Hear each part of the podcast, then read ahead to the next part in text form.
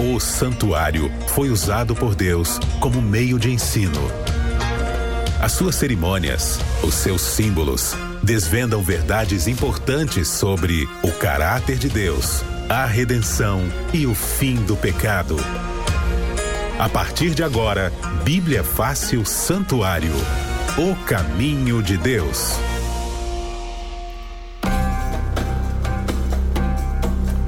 Olá, seja muito bem-vindo ao Bíblia Fácil aqui na Rede Novo Tempo de Rádios. Me chamo Cris Magalhães e me considero seu amigo de todas as manhãs. A gente vai falando assim: ô de casa, vamos ficar junto aí nessa quarentena, na volta das panelas. Para você que é motorista de aplicativo, ainda está trabalhando, você que trabalha na linha de frente e colocou também trilha sonora, seja muito bem-vindo.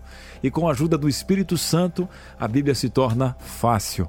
Para você de casa, aquele abraço. Obrigado para você que está na nossa live facebook.com barra NT ou no YouTube, youtube.com barra Novo Tempo Rádio. Não se esqueça de se inscrever no canal e ativar o sininho, porque toda vez que o Bíblia Fácil começar aqui, olha, a gente vai bater aí, ó, no seu YouTube, vai dizer assim, ó, tá começando, gente, é. E quem está conosco, é claro, Pastor Arilton. Muito bom dia, pastor. Bom dia, Cris, bom dia, amigo ouvinte do Novo Tempo, você que nos acompanha aí pelas nossas redes sociais, seja muito bem-vindo. Chegamos ao oitavo tema do nosso estudo O Santuário, o Caminho de Deus, e o tema de hoje é um tema muito especial: o ministério de Cristo no lugar santíssimo. Essa é uma doutrina fundamental da Bíblia, né? Já dissemos aqui várias vezes de que o santuário é o principal tema da palavra de Deus. Ele percorre toda a Bíblia, do Gênesis ao Apocalipse. Também já ensinamos aqui que o pecado surgiu no santuário e é no santuário que ele tem que ser resolvido. É por isso que quero convidar você a tomar a sua Bíblia mais uma vez nessa manhã de segunda-feira. Agora são exatamente 11 horas e 6 minutos, ao vivo aqui da Novo Tempo, e juntos com você ouvimos mais uma vez a voz de Deus através de sua palavra. Benção! E para você que está chegando agora, claro, convido, fica aí no programa. Mas, Cris, eu gostaria inclusive de recapitular. Olha, no nosso YouTube tem, mas eu vou te dizer uma coisa especial. Esse material pode ir para sua casa. Ele está na mão do pastor Arilton. Como é que faz, pastor, para receber esse DVD especial? Vou mostrar aqui para aqueles que estão nos assistindo e você que está nos ouvindo. É muito simples. É um DVD que nós tivemos, Cris, a oportunidade de gravar lá em, lá em Israel. Existe um deserto, existe um deserto, né, lá em Israel, por onde passou o povo de Israel. E nesse deserto, que foi a rota do Êxodo, eles construíram um santuário lá na, no Parque Nacional de Timna.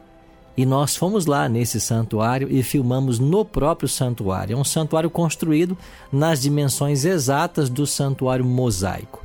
E aqui estão 13 temas falando sobre o ministério de Cristo no santuário.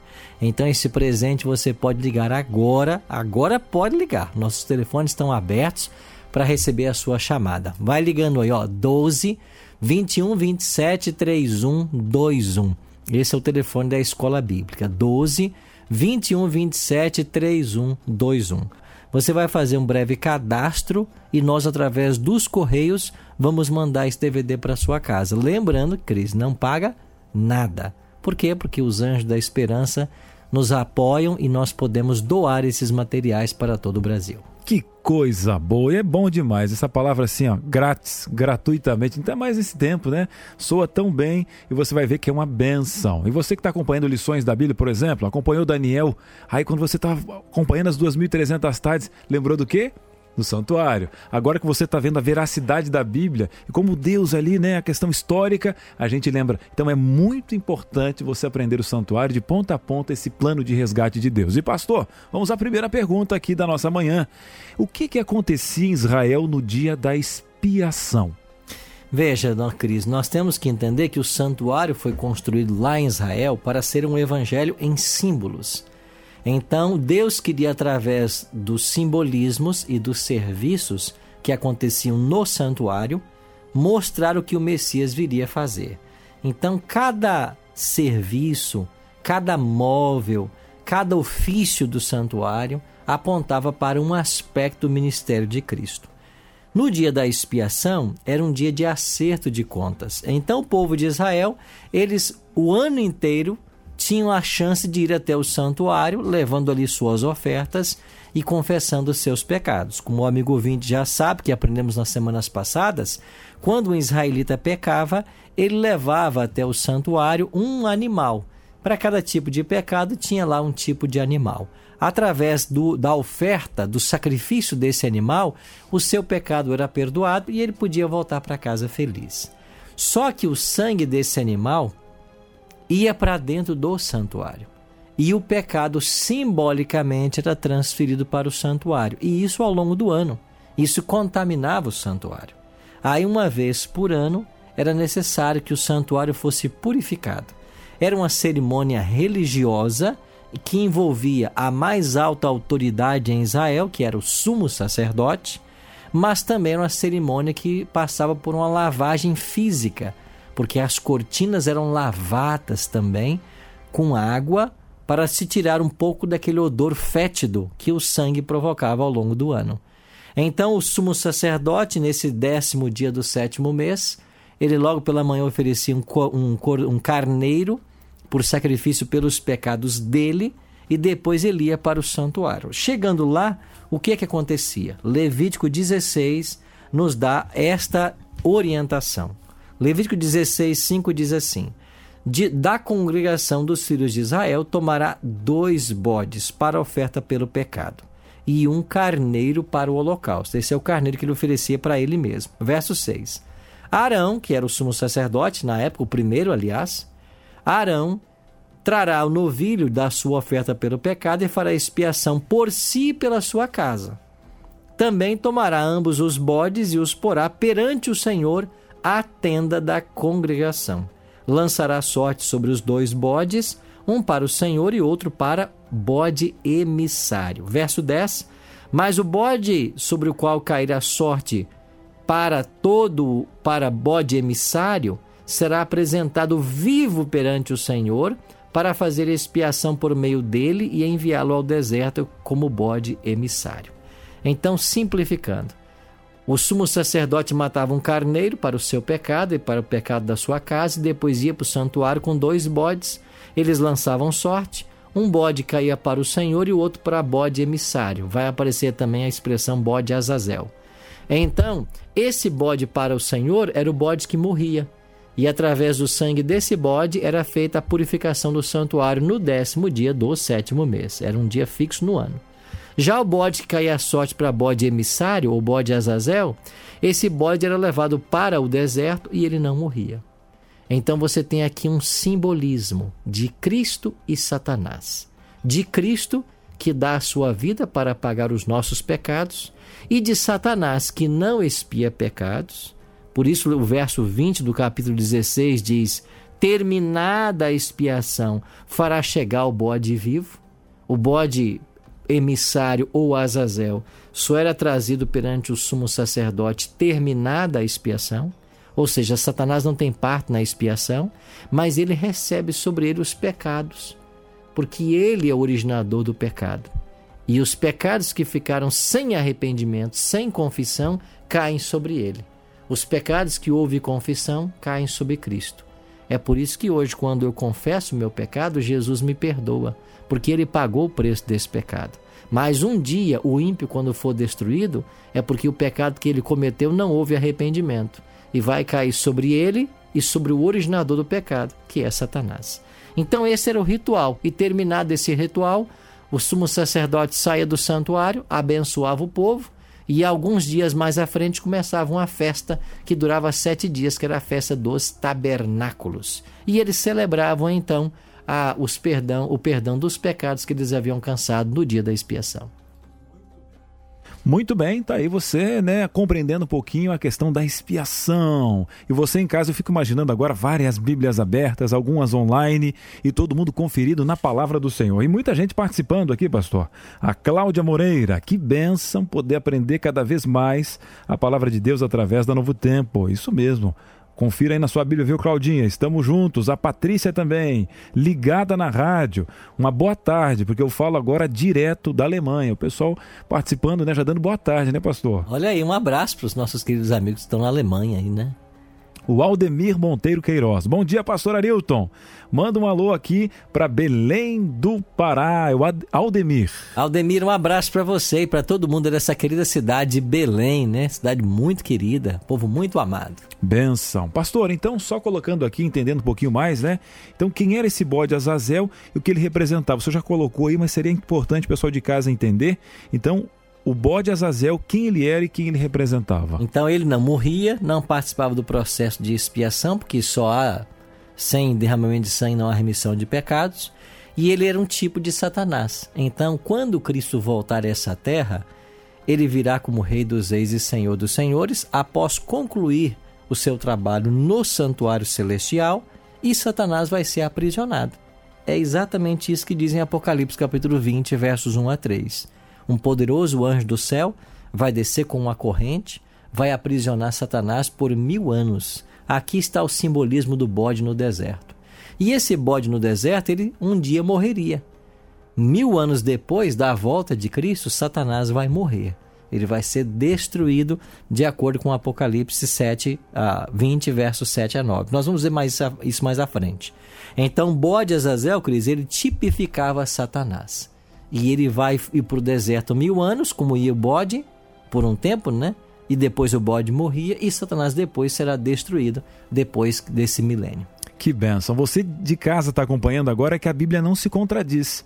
Você vê que a questão toda do santuário tem tudo a ver com Apocalipse, tem tudo a ver com Daniel. Aí você vê que é a palavra de Deus mesmo, né? Homens que não se conheciam. Você vê a questão lá do início, depois você vê Apocalipse, você vê Moisés no início da Bíblia, você vê João no fim da Bíblia e aqui o santuário sendo um plano divino. Agora, pastor, falando em divino, a gente fala muito na questão do juízo. E agora até nesse momento pandêmico, as pessoas até têm é, usado a palavra distorcida para o juízo de Deus, pensando que a, a pandemia é um juízo de Deus, mas existe um juízo, inclusive com três fases. Teria como o senhor explicar para a gente essas fases? Na Bíblia, Cris, o juízo é dividido em três fases. E vou explicar por quê. É porque uma nós chamamos de juízo pré-advento, porque ela tem que acontecer antes da volta de Jesus. Inclusive, você que está nos acompanhando no Bíblia Fácil ao vivo agora, isso dá uma dica para você. Tem até pastor na internet criticando a doutrina do juízo ensinada pelos adventistas. Dizendo assim: ah, não tem essa história de juízo.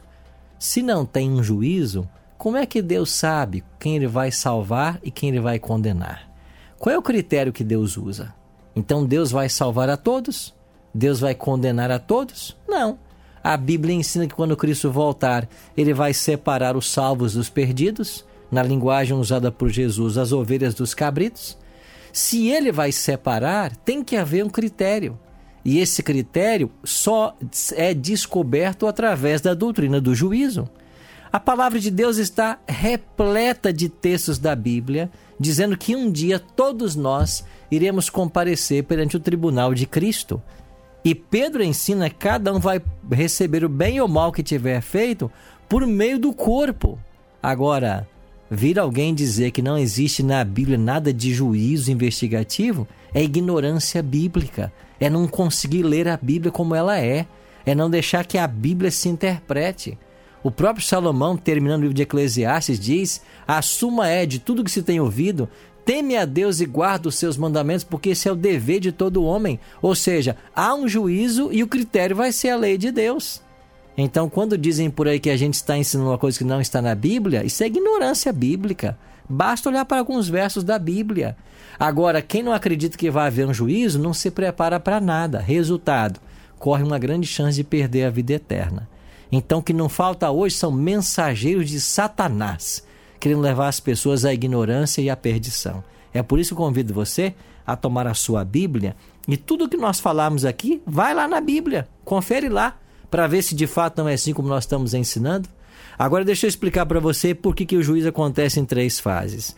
Porque a primeira fase é a fase que define quem vai se salvar ou vai se perder. E olha esse juízo aqui em Daniel capítulo 7. Daniel capítulo 7, nós temos uma cena judicial. E o verso 9 diz assim: Continuei olhando, Daniel 7, 9. Continuei olhando até que foram postos uns tronos, e o ancião de dia se assentou a sua veste era branca como a neve, e os cabelos da cabeça como pura lã, e o seu trono eram chamas de fogo, e as suas rodas eram de fogo ardente. Verso 10: Um rio de fogo manava e saía diante dele. Milhares de milhares o serviam, e miríades e miríades estavam diante dele. Assentou-se o tribunal e se abriram os livros. Daniel 7 é o momento em que Jesus entra no santuário celestial para começar o juízo. Se lá em Israel havia um décimo dia da expiação, um juízo para aquela nação, se aquilo era, era simbólico, tipológico, quer dizer que para a humanidade chegaria também um dia de juízo. Então, esse juízo, Daniel capítulo 7, é a primeira fase. Nele são definidos quem vai se salvar e quem vai se perder. E quem é que se perde? Aquele que não aceitou a Cristo como Salvador. Esse vai ter o seu caso analisado na segunda fase, que nós chamamos de juízo comprobatório e que aparece aqui em Apocalipse, capítulo 20, versículos 11 e 12. O texto diz assim: Apocalipse 20, 11 e 12.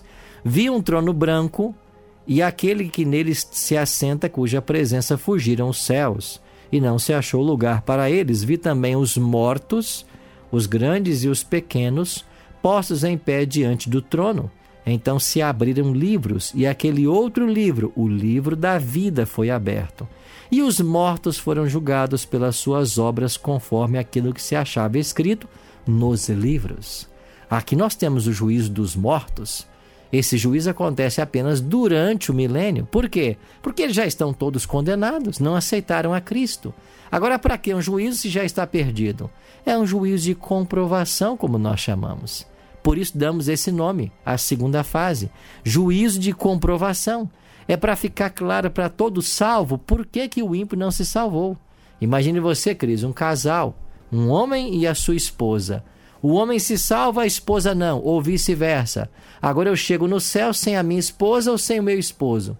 Por que ele não está aqui? Eu vou querer entender. E quando esse juiz acontecer, que é apenas um juiz de comprovação, eu vou entender que Deus foi justo em salvar estes e condenar aqueles. Então é por isso que existe esse, ju esse juízo.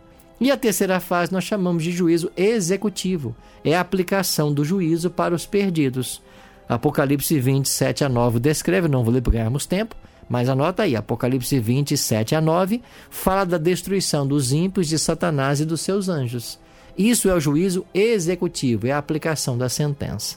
Então é por isso que a Bíblia divide o juízo nessas três fases. Pastor, já já vou perguntar sobre as 2.300 tardes, 2.300 anos aqui, mas como o senhor já está falando de juízo e chegou uma pergunta, Ok. olha só, se há um critério referente aos salvos e não salvos, isso não recairia mais na predestinação do que na questão do juízo? Né? E aproveitando essa pergunta, né, quem está sendo julgado nesse momento?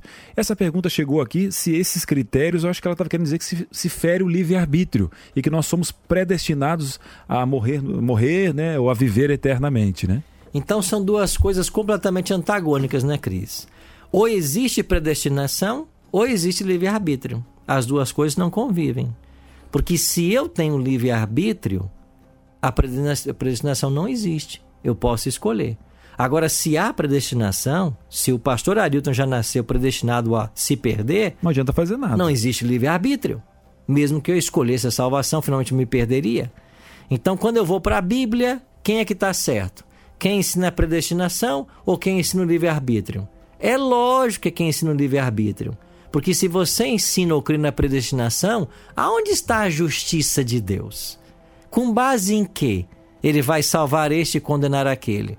Com base na sua presciência. Mas escuta, em, em teologia se estuda um axioma. A presciência divina não é causativa. Ou seja, o fato de Deus ser onisciente, de saber quem vai se perder ou vai se salvar, não provoca essa perdição.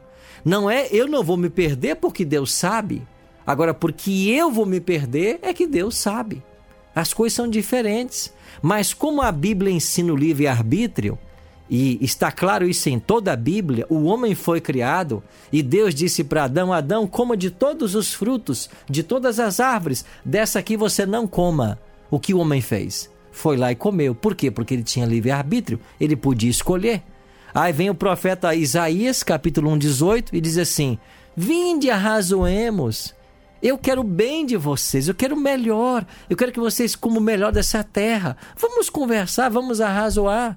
Aí o profeta vem e diz assim: Eis que põe diante de ti a vida e a morte. Escolhe, pois, a vida para que vivas. Aí vem Apocalipse 3:20: Eis que eu estou à porta e bato. Se alguém ouvir a minha voz e abrir a porta, eu vou entrar. Você está vendo o livre-arbítrio? Eu estou dando três exemplos para você. Eu podia dar aqui dezenas de exemplos de que você tem livre-arbítrio.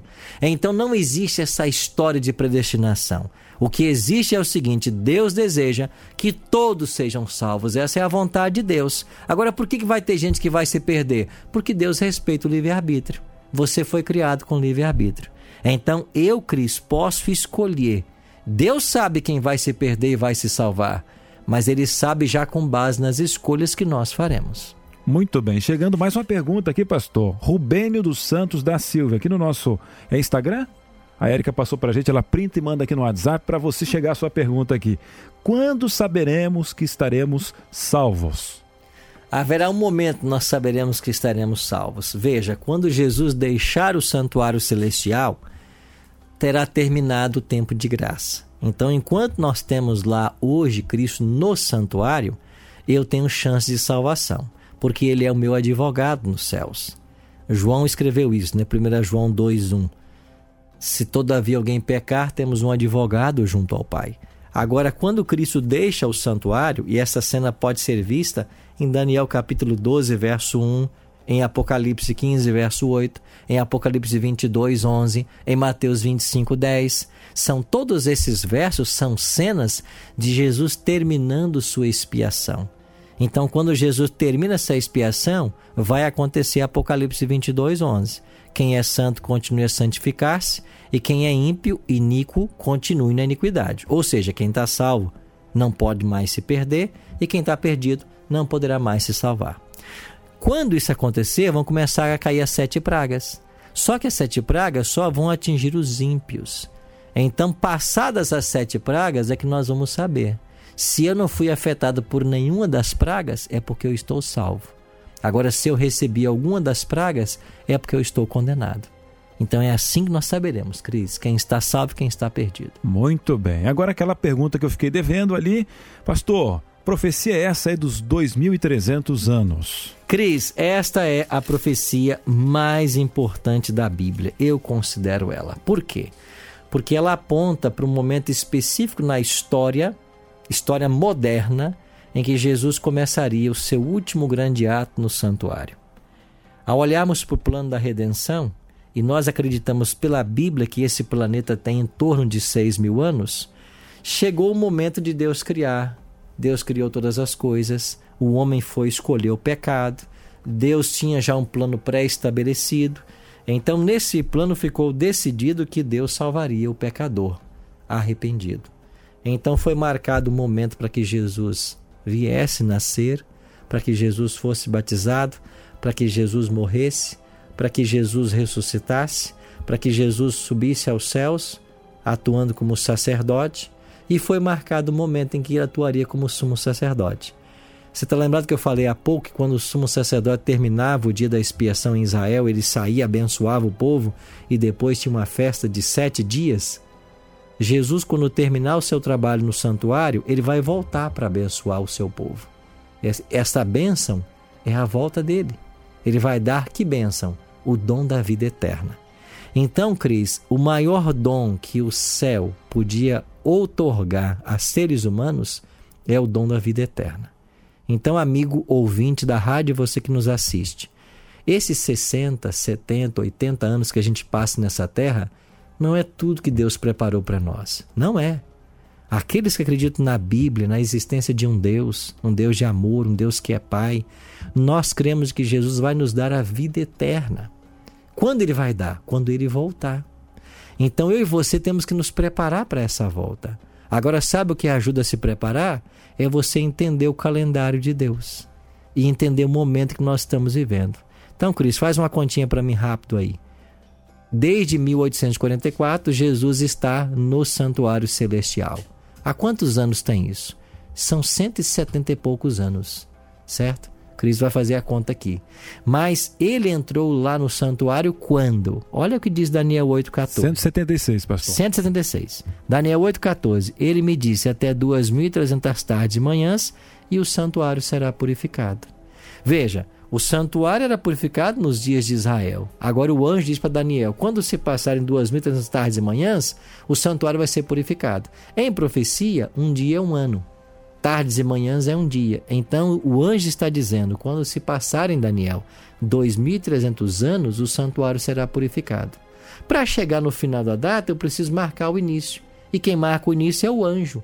Em Daniel capítulo 9, verso 25, quando o anjo diz assim: Sabe e entende, Daniel, desde a saída da ordem para restaurar e edificar Jerusalém. Esse é o marco inicial da profecia. E esse decreto para restaurar e edificar a cidade de Jerusalém, você vai achar lá no livro de Esdras, capítulo 7. É o decreto de Artaxerxes. E esse decreto foi promulgado em 457 a.C. Então você parte de 457 a.C., viaja 2.300 anos e você chega no ano 1844. Agora você pega o dia da expiação em Israel, que era o décimo dia do sétimo mês, e transporta para o nosso calendário gregoriano. Você vai chegar no dia 22 de outubro. Então, no dia 22 de outubro, que foi uma terça-feira de 1844, Jesus deixou o primeiro compartimento do santuário, simbolicamente falando, metaforicamente falando, e foi para o segundo compartimento começar o juízo. Ou seja, Jesus começou agora uma função sumo sacerdotal e ele está lá há 176 anos. Quando ele deixar, ele vem para buscar aos salvos aqui na terra. Então você tem que entender que esse é um tempo muito especial, porque nós estamos exatamente há 176 anos esperando Jesus voltar. E ele pode voltar a qualquer momento. Agora, se você não se preparar, você vai perder a vida eterna. Aí vem aquela grande questão dita por Cristo: de que adianta o homem ganhar o mundo inteiro e perder a sua alma? De que adianta você ser o maior bilionário que o mundo conhece e perder a sua salvação? Nada. Então, Cris, essa é a mensagem importante para nós hoje. É por isso que lá em Apocalipse 14 tem três mensagens urgentes e a primeira mensagem é: temam a Deus, dê glória a Ele, porque é chegada a hora do seu juízo. Ou seja, o juízo já chegou. Muito bem, você tem um sumo sacerdote que é Jesus por você, então aceite esse Jesus. Olha, se está ficando claro na sua mente, o próximo tema vai explicar o fim do ministério de Cristo no santuário na próxima segunda-feira. Agora, pastor, o nosso tempo está estourado, mas como a produtora me deu uma pergunta, pergunta aqui, eu estou tranquilo, né? Tá ela que é dona do ela relógio, que manda, ela né? que manda aqui, então eu só obedeço ordens.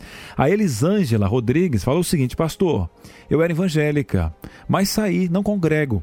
Eu posso perder a salvação sem congregar?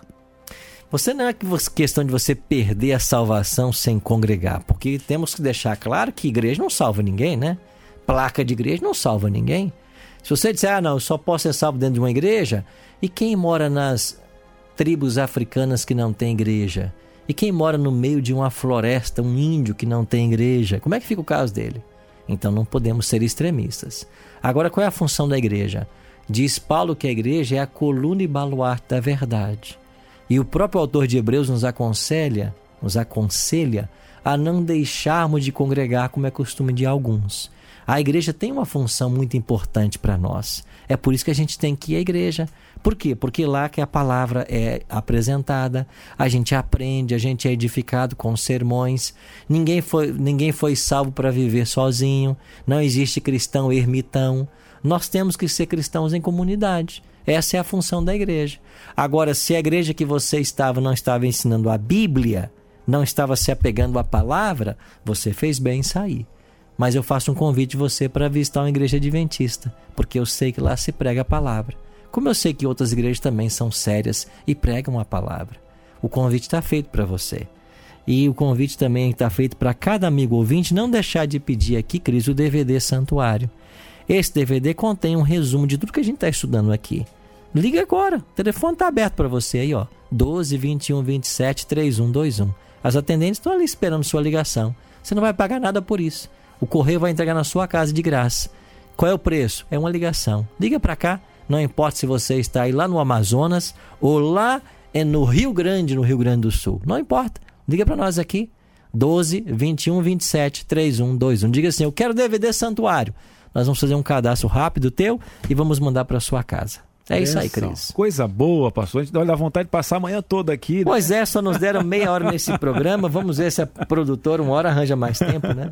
Agora sempre há tempo de nós orarmos, né, pastor? Para pedir para o Espírito Santo nos fazer companhia aos nossos ouvintes. E orar é importante, Cris, que de acordo com Romanos 8, 26, quando nós oramos, nós oramos ao Pai em nome de Jesus e quem leva a oração é o Espírito. Amém. Então toda vez que eu oro, eu envolvo a Trindade. Depois você confere lá, Romanos 8, 26. Aqui a gente só ensina a palavra, viu? Tem essa história de ficar inventando coisa, não. Por isso que você pode assistir a TV Novo Tempo e ouvir a rádio tranquilo, que nós temos um compromisso. O livro texto da Novo Tempo é a Bíblia e a gente só está aqui para ensinar, tá bom? Obrigado por estar estado conosco. Eu queria orar por você e por sua família agora. Pai querido, muito obrigado por essa meia hora apenas que passamos estudando a tua palavra. Mas como é bom ter esse livro sagrado e ter o teu Espírito iluminando a mente de cada ouvinte para compreendermos a tua verdade. Obrigado, Jesus, porque há 176 anos o Senhor está no santuário, intercedendo e julgando todos nós. Nós queremos que o Senhor julgue o nosso caso porque nós queremos que o Senhor seja também o nosso advogado. E certamente, se o Senhor for nosso advogado, nós seremos absolvidos no tribunal e salvos para a tua graça e para a tua glória e receberemos a vida eterna quando o Senhor voltar. Eu queria orar agora por cada amigo ouvinte que está com a gente. Abençoe, Pai, esta casa, esta amiga ouvinte, esse amigo ouvinte, esse que está dentro do seu carro, que parou o carro agora para ouvir a tua palavra. Essa que está fazendo o almoço, esse jovem que está no seu quarto, Senhor, abençoe todos eles. Que o teu Espírito trabalhe em nosso coração e nos faça entender o tempo áureo que estamos vivendo e da urgente necessidade que temos de tomar uma decisão ao teu lado. Que a tua bênção nos alcance e quando o Senhor voltar, todos nós estejamos prontos para te receber. É a nossa oração. Em nome de Jesus. Amém. Amém. Benção. Quero mandar um abraço, inclusive, para a Auxiliadora Moraes. Ela falou: Estou ouvindo pela primeira vez, estou gostando muito. Ela é de Rio Branco, no Acre. Auxiliadora, fica tranquila, viu? Segunda-feira tem mais. Nosso canal no YouTube também e peça o seu DVD. Pastor, até a próxima segunda-feira a gente se Até segunda-feira, Cris. Um forte abraço. Grande abraço e até a próxima. Bíblia Fácil Santuário.